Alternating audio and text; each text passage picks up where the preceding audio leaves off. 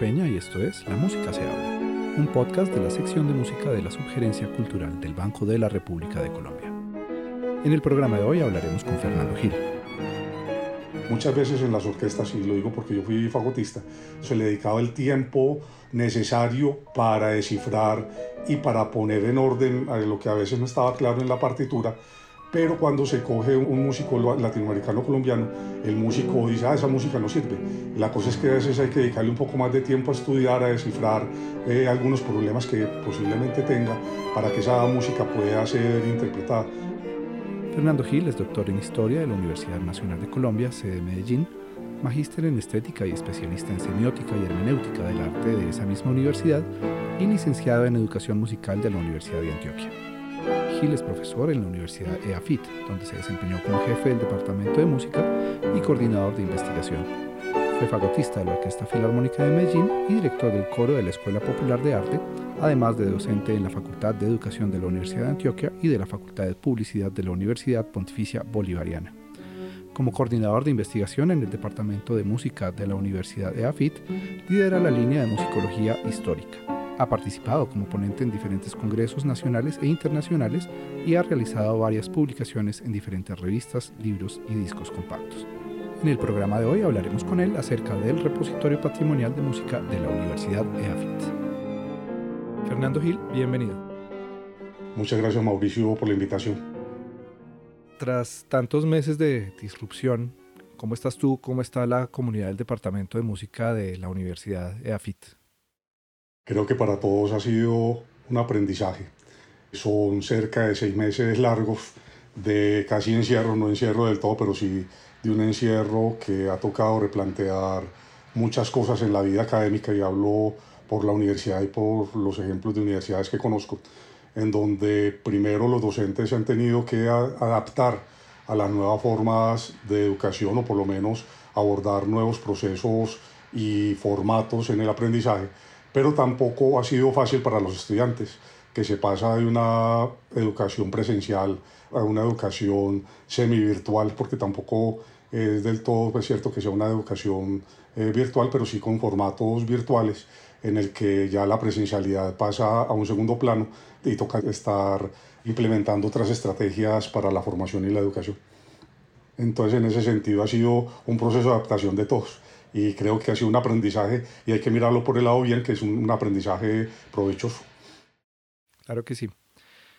Hoy vamos a hablar de musicología y para las personas que nos escuchan y para quienes esta disciplina quizás no es tan conocida, creo que nos serviría mucho que nos dijeras qué es la musicología, en qué se enfoca, a qué se dedica, dar un panorama general de esta rama que existe en la música. Bueno, la musicología ya es una disciplina que tiene más de un siglo, viene desde finales del siglo XIX. Se ha hecho, creo que, musicología durante muchos años, pero sistemáticamente y como disciplina aparece hacia 1885 en Alemania por eh, Guido Adler, que la va a, enunciar de esa manera como un estudio científico, pero también en el siglo XX ese estudio científico aparece y va mutando hacia un, estudio sistemático de la música, pensado, eh, inicialmente fue pensado desde la historia de la música y desde la sistematicidad que era la teoría, pero ya en el siglo XX estas dos diversificaciones o estas dos ramas que se habían separado empiezan otra vez a juntarse y la musicología empieza a alcanzar un ámbito mucho más amplio, empieza a partir de los años 70 a hablarse de la nueva musicología, que es una mirada interdisciplinaria desde la nueva historia, desde la sociología, desde la antropología, y está también la etnomusicología que eh, entre las dos se encargan del estudio, digamos, de la música en la sociedad, la historia de la música, eh, la música en comunidades, y en rasgos generales eh, esa, esa es la musicología y es desarrollada pues por personas que se han formado para eso o están interesadas en ese, en ese campo de estudio en el cual se arman usualmente, puede ser eh, a partir de, la, de algo personal, pero usualmente esto acompañado también de equipos de trabajo. Yo no me imagino a un estudiante en bachillerato diciendo yo quiero ser musicólogo. Me parece que es un camino que no es tan directo. Quería preguntarte en tu caso cómo se dio eso y me imagino que tu ingreso a la música se dio como para muchos a través de un instrumento, en tu caso el fagot, pero quisiera saber cómo fue ese tránsito hacia esta disciplina de, la musicología. ¿Por, qué terminaste ahí? Eh, la historia es un poco larga, pero la, la, voy a tratar de hacer corta. Inicialmente, como dices tú, pues un muchacho, al principio lo que quiere estudiar es un instrumento, y en, el, y en el caso mío yo empecé a estudiar fagot, y como es el caso de muchos colombianos y en la actualidad todavía, eh, para ese momento no había una, un posgrado o un pregrado en musicología, que en este momento sí lo hay en Colombia, y fue empezar a estudiar disciplinas que podríamos decir que son hermanas, parecidas o del mismo campo, que es el campo de las humanidades, y eh, inicialmente hice un, un posgrado en semiótica y hermenéutica del arte, que era eh, una especialización y era lo más parecido que había aquí en la ciudad en el campo pues, eh, universitario relacionado con la música. Eh, después hice una maestría en estética, pero todavía no seguía apareciendo ni se deslumbraba la musicología en el país, pues había que ir a estudiar musicología también, si uno quería, a otras partes del continente. Y posteriormente me dieron ganas de, o pensé en hacer el doctorado que veía la necesidad desde el campo académico e hice el doctorado en historia, pero tampoco se vislumbraba en el cercano, eh, en lugares cercanos de las universidades en Colombia, e hice un doctorado pues, eh, en historia. Entonces con esto quiero decir que yo no soy graduado en musicología, pero sí trabajo con musicología. Ya después, con la maestría en la universidad, con la maestría en música, se creó la línea de musicología, pero desde antes, en el 2003, se empezó a plantear unas líneas de investigación y vi la oportunidad, pues ya venía trabajando con investigación, de crear la línea de investigación en musicología y aparecen también diferentes archivos que facilitaron con su llegada a la universidad en empezar a potenciar lo que fue el desarrollo de esta, de esta línea. Entonces, eh, la, la, vida y la vida musical y la investigación me fue llevando hacia el campo de la musicología, porque bien hubiese podido seguir o hacia el campo de la pedagogía o, seguir en el campo de la estética o seguir en otro campo diferente, pero eh, la musicología creo que se fue presentando de manera natural, eh, como se presenta en un departamento de música, eh, aparecieron estudiantes que estaban interesados también en investigar y en profundizar en esta línea y en resumidas cuentas ahí fue donde encontré un nicho importante para desarrollar y sigo trabajando desde ahí. Por lo que escucho, el nacimiento de este interés en la misma Universidad de AFIT por la recuperación patrimonial, por la musicología, ha sido un poco por accidente. Cuéntanos un poquito de, de, cómo nace ese enfoque y ese fuerte que ha ido apareciendo en la universidad. Sí, son de esos accidentes que son maravillosos, que confluyen y que se crean naturalmente sin ser forzados.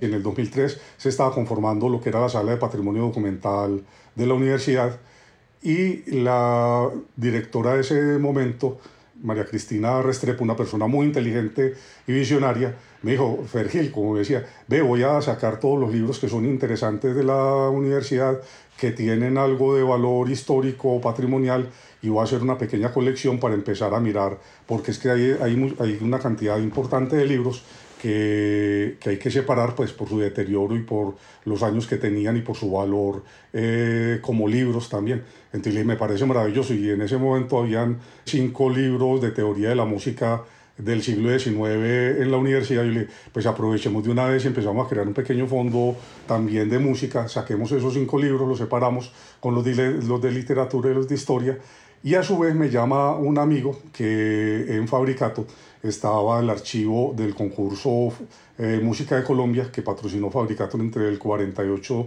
y el 51. Dio la fortuna también de que Ana Bravo era la directora de comunicaciones y nos conocíamos, ella había sido la directora ejecutiva de la Sinfónica de Antioquia, la llamé y le dije, ve, me contaron que allá está el, archivo histórico o las partituras de este concurso que son muy importantes, la podría ir a mirar. Y cuando llegué a Fabricato, efectivamente allá estaba en dos cajas eh, eh, las partituras, pero la sorpresa fue que también estaba el archivo del concurso Indulana Rosellón, entonces no era solamente un concurso, sino dos concursos. Y le dije, ¿y ustedes qué van a hacer con esto? Y yo, no, eh, nosotros la cuidamos, la custodiamos y a lo que le planteé que pues, sería más rico tenerlo en una universidad donde los estudiantes, profesores y el público en general pudiera acceder a las partituras. Y le conté también que estábamos formando el archivo, se había conformado el archivo patrimonial en la universidad y que podría enriquecer también este archivo, lo que él me dijo, hagan una carta, hablé con el rector y entre rector y presidente de Fabricato en ese momento se llegó pues a que Fabricato le donaba a la universidad este archivo de partituras y en este momento reposa en la sala patrimonial con los libros antiguos que había en la universidad del siglo XIX eh, de teoría de la música y con el fondo de los concursos Indulana Rosellón y de Música Colombia eh, se inició el archivo patrimonial que hoy ya cuenta con cerca de 60 fondos que iremos hablando en esta conversación de algunos de ellos. A mí me surge también una inquietud y es el universo de la música, de los documentos es, es muy grande. Obviamente esta primera colección y estos primeros libros trazan un primer pinito, un primer camino pero al final, cuando uno ve lo que, el trabajo que sigue hacia adelante, uno puede tomar diferentes opciones de cómo enfoca ese trabajo y me encantaría saber cómo fueron esas discusiones de, bueno, ya tenemos esta colección, tenemos estos libros, hacia dónde va esta colección, hacia dónde tenemos que construirla y cuáles son los ejes que nos van a guiar para tomar decisiones a futuro y quiénes participaron en esas discusiones. Cuando llegó este, este primer fondo, lo que sí teníamos claro en la universidad era que tenía que contribuir en varios aspectos. Entonces voy a contarte eh, en dos aspectos.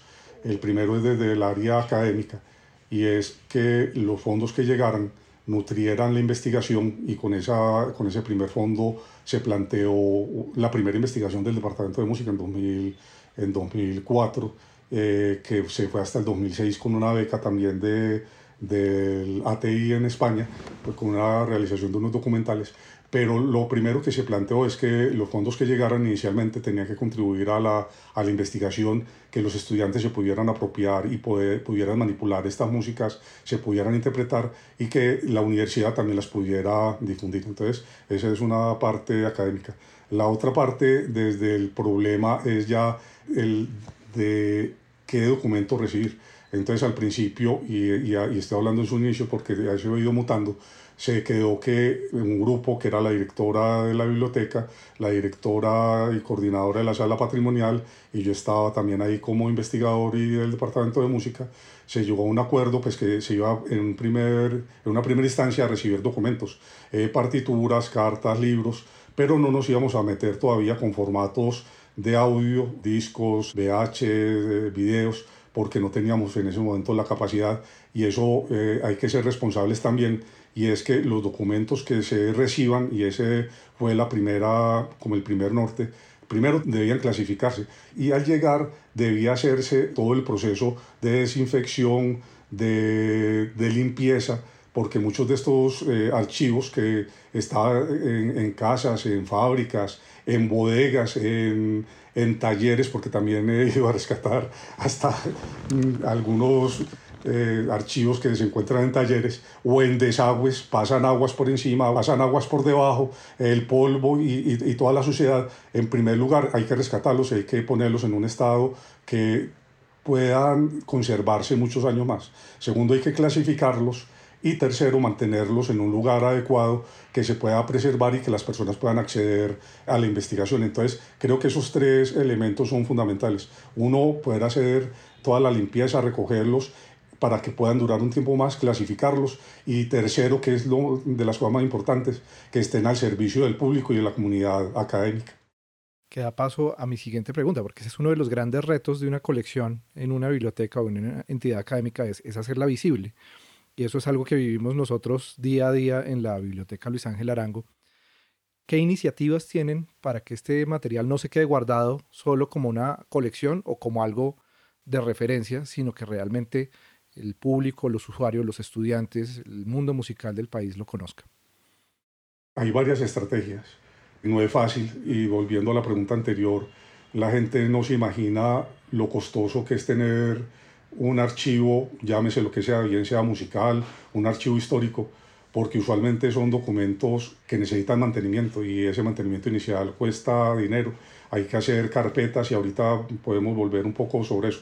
Eh, sobre tu segunda pregunta, que es cómo se va a difundir, hay varias estrategias. La primera se han editado partituras a partir de, la, de las partituras existentes, como fue la de Luis Miguel de Zulategui, que a través del fondo editorial. Lo segundo, se han producido discos compactos de música de cámara de compositores colombianos a partir de los archivos de partituras. Y el tercero, que es quizás uno de los más importantes, fue la creación de una biblioteca digital donde estén algunos de los documentos que se puedan difundir por derechos de autor. Hay que ser también muy precavidos con estos. Eh, no todo no se puede publicar por derechos de autor y lo que se pueda publicar pues lentamente se irá colgando de manera que el investigador o la persona pues no tenga que ir a la universidad, sino que pueda descargar el documento tal como es y poder acceder a la investigación desde, desde, desde su casa. Creo que esto es muy importante y es poder sacar las bibliotecas y los fondos y los archivos al servicio de la comunidad académica, no solamente de Colombia, sino del mundo, porque mirando estadísticas desde los más diversos lugares del planeta han entrado a consultar y, creo que eso es muy importante y, en la medida que las instituciones puedan desarrollar este tipo de, plataformas, creo que eh, hacia allá va lo que es la bibliotecología y la difusión del patrimonio. En el repositorio, y es algo que pasa en los archivos de música, hay unos documentos que para algunas personas pueden ser inusuales, inusuales como elementos de una biblioteca. Uno se imagina la biblioteca llena de libros, de enciclopedias, eh, de documentos históricos, pero en el mundo musical hay unos elementos que son bastante codiciados y que sirven como base para hacer investigación, como son los afiches, los programas de mano. Eso también está en esta colección y qué aporta este material al trabajo que se hace de investigación y de recuperación patrimonial e histórica. Es fundamental lo que son programas de mano y afiches para estudiar, por ejemplo, circulación de la música en determinado momento. Repertorios son fundamentales. El problema con los programas de mano es que su función inicial es informar al público qué información hay sobre ese concierto que va a escuchar. Y usualmente la gente después del concierto lo votaba. Por fortuna hay melómanos que son muy organizados y tienen la colección de casi todos los programas de mano a los conciertos que han ido.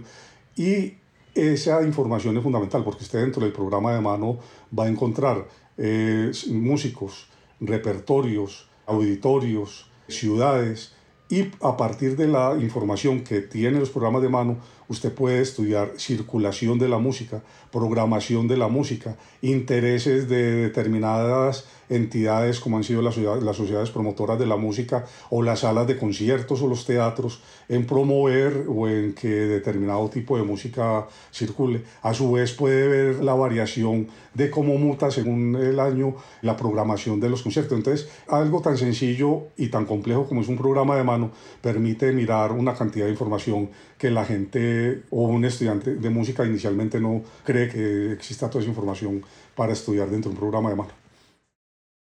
Fernando, me encantaría que por medio de un ejemplo muy concreto de una colección o de la obra de un compositor, viéramos el proceso que tiene este material, desde encontrarlo hasta ponerlo al servicio. No sé si puedes guiarnos con un ejemplo muy concreto acerca de todo el proceso y también de los problemas y las dificultades que surgen en el camino. Hay varios ejemplos, pero voy a tomar uno de ellos que es el caso de Luis Miguel de Zulategui. Luis Miguel de Zulategui es un personaje fantástico nace en el País Vasco, era sacerdote, allá estudia música y lo mandan de castigo a las selvas de Colombia, entre comillas, como decía él, eh, y las selvas de Colombia, lo que conocemos hoy como Urabá, a catequizar indígenas nativos. Hacia 1925 llega a estas selvas y después viene acá a Medellín, se enamora de una niña y deja los hábitos. Y su familia, su hija Live, dona el, el, archivo de Luis Miguel. ¿Qué hace Luis Miguel? Luis Miguel era crítico musical, era compositor, era un humanista que se preocupaba por diferentes eh, aspectos eh, humanísticos.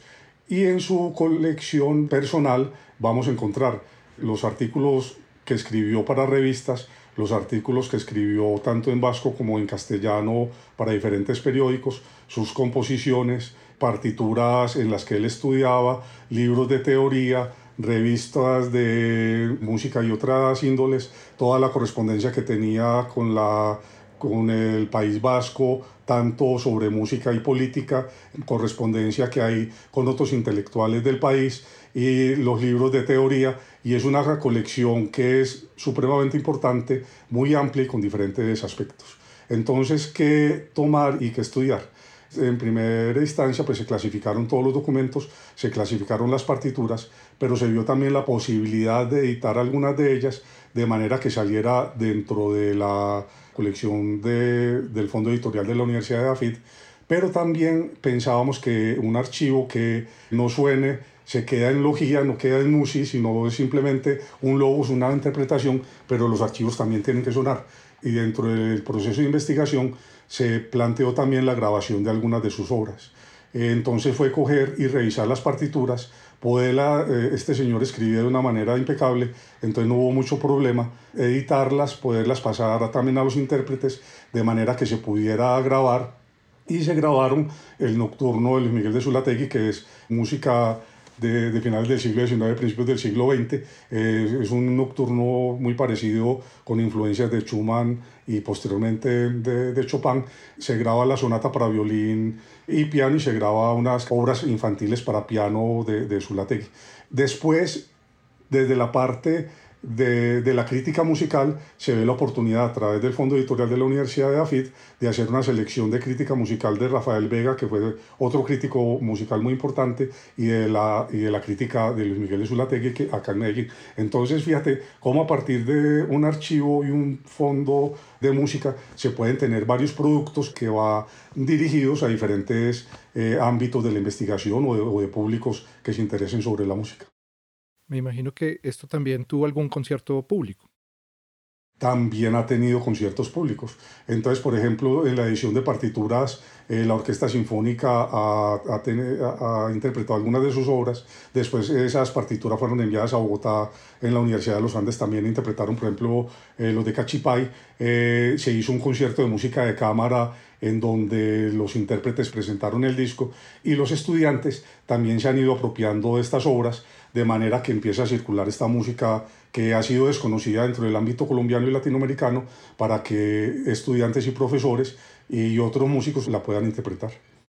Hay una gran ventaja que tienen ustedes dentro de la universidad y es contar con el cuerpo profesoral para abordar este repertorio. ¿Quiénes son algunos de los músicos que han participado en estos proyectos de grabación y de conciertos? Me siento muy orgulloso de haber producido seis discos de, de música de cámara en Colombia en ese disco, que fue el número 2 de Zulategui, participó Blanca Uribe, que es profesora del departamento, y en ese momento participaban estudiantes que hacían parte del semillero, desde el lado de la interpretación del semillero de, de, investigación, que ahora son profesores del departamento. Entonces, es el caso, por ejemplo, de Juan David Mora, que en su momento era estudiante de pregrado, no era estudiante ni de maestría, sino estudiante de pregrado, pero es un intérprete muy, eh, muy bueno y, y, las interpretaciones que hizo Juan David son, son muy buenas. Entonces fue poder integrar tanto estudiantes como profesores en este proyecto. Incluso en, ese, en esos discos se daba la oportunidad de meter una obra nueva de algún compositor eafitense de manera que se pudiera promover y dar, y dar la y darlo a conocer. En el primer disco estuvo, por ejemplo, el profesor también Javier Vinasco, que es clarinetista, y así han participado varios profesores y darle también la, algo muy importante a los estudiantes que son talentosos de que participen en estas grabaciones. Eh, los profesores creo que eh, grabar en Colombia no es fácil, pero tienen un camino, pero para los estudiantes esta vía es... No, no es fácil y es darle la oportunidad a los estudiantes que tengan dotes y que sean talentosos para participar en estos proyectos. Fernando, ¿por qué en Colombia olvidamos a tantos compositores que han pasado por este país, que han llegado a hacer su carrera o su vida acá, como aquellos que han nacido acá? ¿Es por estar mirando al exterior como si todo lo bueno viniera de afuera? ¿O es una falta de práctica archivística, de cultura archivística? ¿O es una combinación de todo lo anterior? Creo que es una combinación de todo lo anterior. Primero, por muchos años, y, y, desafortunadamente todavía esa práctica se sigue haciendo en, en, orquestas, en salas de conciertos, en las universidades. Creo que es una cosa generalizada y es que los imaginarios todavía piensan, y los imaginarios de los que programan, de los que enseñan y de los que investigan, eh, eh, de los investigan eh, mucho menos por fortuna, que lo que es importante viene de otros lares. Pero la investigación también ha abierto y ya desde hace muchos años y ha mostrado que en Colombia y en Latinoamérica existen compositores muy importantes. Entonces creo que desde la misma investigación y, sí, desde hace muchos años eh, en Bogotá, en Medellín, en Cali, se fueron abriendo espacios para eh, estudiar músicos colombianos. Pero también ha sido un proceso bastante complejo porque apenas los archivos creo que están saliendo a flote y no son muy conocidos. Hay algo muy difícil y es que desde la práctica cuando un músico ve una partitura y esa partitura a veces no es tan clara, lo primero que hace es desecharla. Entonces desde la investigación se han producido o se han editado partituras de manera que eh, para el intérprete pueda abordarlo de una manera mucho más fácil. Pero aquí también va una crítica contra, contra el, intérprete y es muchas veces en las orquestas, y lo digo porque yo fui fagotista, se tenía la, digamos, se le dedicaba el tiempo necesario para descifrar y para poner en orden lo que a veces no estaba claro en la partitura pero cuando se coge un, un, músico latinoamericano colombiano, el músico dice, ah, esa música no sirve. La cosa es que a veces hay que dedicarle un poco más de tiempo a estudiar, a descifrar eh, algunos problemas que posiblemente tenga para que esa música pueda ser interpretada. Entonces creo que, que la cosa viene desde los dos ámbitos. Uno es el desconocimiento, eh, los problemas que presenta también la interpretación de estas obras.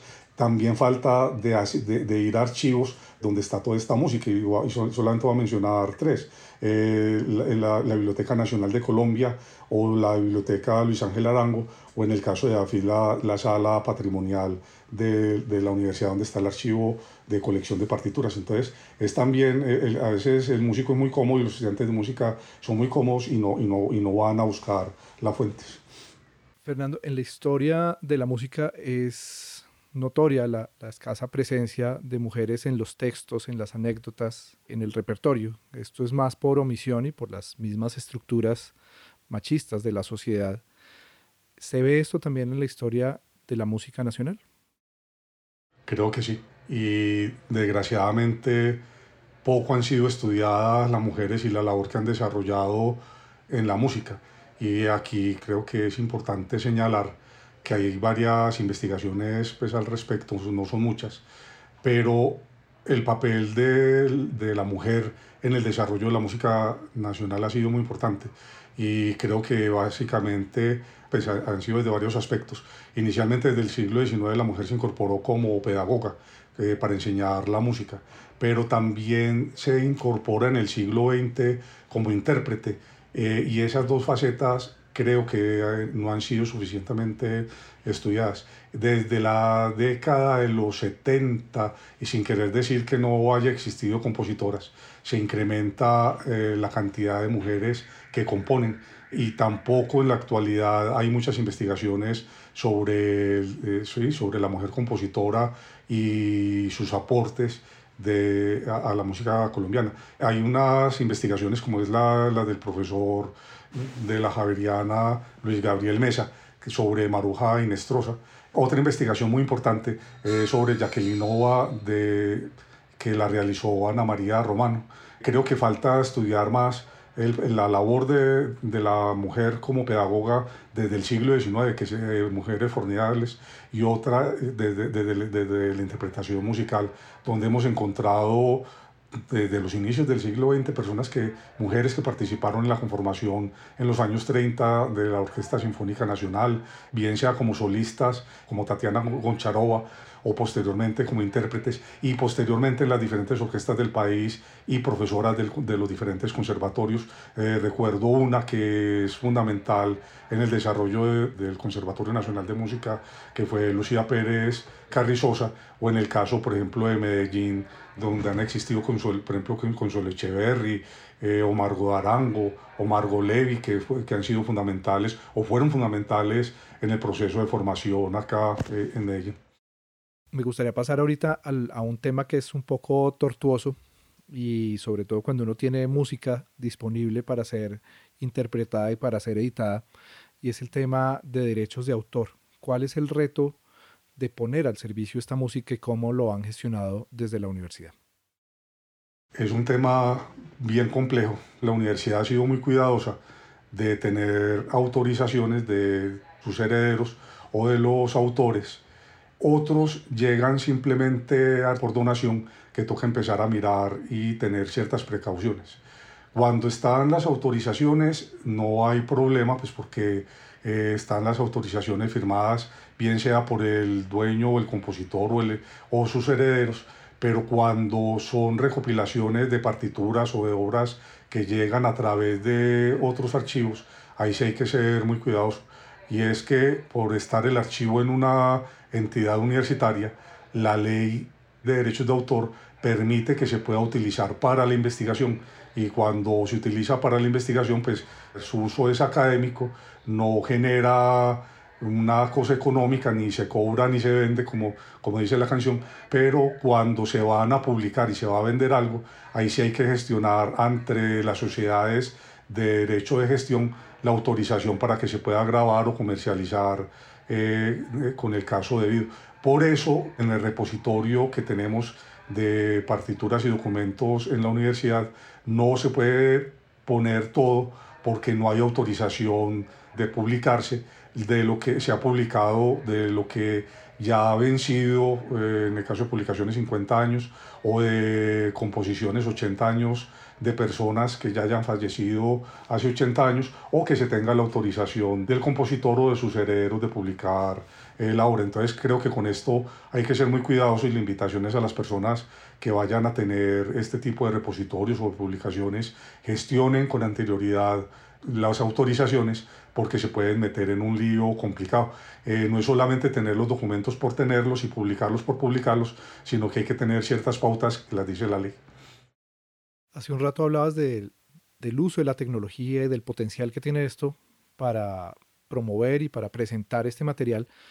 ¿Cómo ha sido ese trabajo desde la universidad en cuanto a usar las nuevas tecnologías, Internet, la tecnología virtual, digital, para presentar este material y cambia de alguna manera cómo uno aborda una partitura en un ambiente digital o la manera de entender ese contenido, la importancia o la relevancia del mismo cuando lo ve uno en una plataforma digital? Sí, sí cambia, no es lo mismo tener uno el, el documento en la mano, mirar qué tipo de papel, eh, mirarlo a trasluz que eh, mirando los documentos a trasluz encuentra también una cantidad de información importante a tenerla digitalizada donde no se puede manipular el, el documento. Entonces, pues hay que tener unas normas y es de, hay que digitalizar con unos parámetros que son internacionales, pues para que corra por la web y se pueda visualizar de una manera clara y los documentos pues se presentan de la forma original como está en el, eh, en el texto. Si tiene portada, pues se presenta la portada, la contraportada y todas las partes hasta llegar a la, a, la última hoja. Pero también hay unos procesos que son tecnológicos que hay que tener en cuenta y lo digo un poco por la experiencia, porque cuando empezamos con la línea de investigación y con la biblioteca, hicimos una, primero una biblioteca digital de música que pues, dependía del, del grupo de investigación y estaba colgado en los servidores de la universidad, pero no tenía o, tenía unos huecos de seguridad que eran muy grandes. Trataron de, ingresar a, algunas aplicaciones de la universidad e inmediatamente pues, los sistemas de alerta de la universidad tumbaron el, esta biblioteca, a lo cual dio paso a, mirar, a migrarla al nuevo repositorio que es desde la, ya directamente desde la biblioteca con todos los sistemas de seguridad que debe tener de manera eh, que sea más difícil, no es imposible de hackear, pero que sí por lo menos sea más difícil. Entonces, todos esos problemas de seguridad, de en qué formato y en qué plataforma se van a presentar, hacen que tenga limitaciones o que se pueda difundir también desde la parte tecnológica este tipo de archivos. Obviamente todo este trabajo que describes es gigantesco, inmenso. Estamos encontrando en tus respuestas una cantidad de aristas que salen no solo a recoger el material, sino a ponerlo al servicio del país. Me pregunto cuál ha sido la respuesta del sector musical a todo este esfuerzo, a todo este trabajo y en qué se ha visto reflejado esa respuesta. Creo que los primeros que han utilizado este tipo de, de plataforma han sido los investigadores musicales Creo que positivamente hemos recibido notificaciones, cartas e incluso eh, esta plataforma permite mirar desde dónde se está consultando y cuántas veces se consulta, qué tipo de materiales se consulta. Y lo que uno puede decir es que eh, hay más consulta desde afuera que desde, desde el mismo país. Eh, ahora, por los investigadores creo que la respuesta ha sido bastante positiva, sobre todo que hay revistas, hay documentos, partituras, que es mucho más fácil tener el investigador en su casa el documento que ir a veces a una biblioteca a buscarlos. En segundo lugar, creo que ha sido menos conocida o menos utilizada por los intérpretes, los cuales a veces todavía siguen dudando sobre la calidad o la conveniencia de interpretar música del país y en ese campo uno quisiera que fuera más difundido y desde los intérpretes también ingresaran a, y tener este tipo de material. La invitación es a que intérpretes, investigadores y melómanos entren al siguiente sitio, patrimoniomusicaleafid.eafid.edu.co. Esa es eh, la dirección de la Biblioteca Digital o también a través de la Biblioteca Luis Echavarría Villegas de la Universidad de AFID encuentran repositorios y ahí está la Biblioteca Digital Patrimonial de Música. Fernando, ¿qué sigue en esta labor? Creo que hay varias aristas. Eh, la primera es formar estudiantes que sigan replicando esta, esta labor. La universidad, por fortuna, es consciente de todo el patrimonio documental que tiene, no solamente en música, sino en toda su biblioteca. Es una, un centro importante para la investigación y desde la misma universidad ha sido consciente primero en preservar el, el material y que el material que esté, esté preservado como debe ser. Para eso se hacen carpetas y se hace un montón de cosas que no son baratas y que demoran tiempo para poder guardar el tipo de este material en, por ejemplo, papel que, desalinizado eh, que, que pueda preservarse. Segundo, que esté clasificado correctamente de manera que el investigador lo pueda consultar en el catálogo, pues tal vez no pueda ver el documento, pero sí puede ver que existe en la universidad. Tercero, ponerlo a disposición del público que, cosa que no es fácil porque no todos los centros de documentación tienen esta posibilidad, pero es que el investigador pueda llegar y ver el documento de manera física, que se le pueda prestar para consulta en sala, no se lo puede llevar para, para la casa porque son documentos patrimoniales. Eh, pero que sí lo pueda consultar para la investigación o para su ejecución. Y tercero, pues que se pueda tener a disposición de la comunidad académica nacional e internacional a través de plataformas digitales. Fernando, pues felicitaciones por este inmenso trabajo y sin duda un importantísimo aporte a la recuperación y a la preservación del legado musical que se produce en Colombia. Muchísimas gracias por acompañarnos.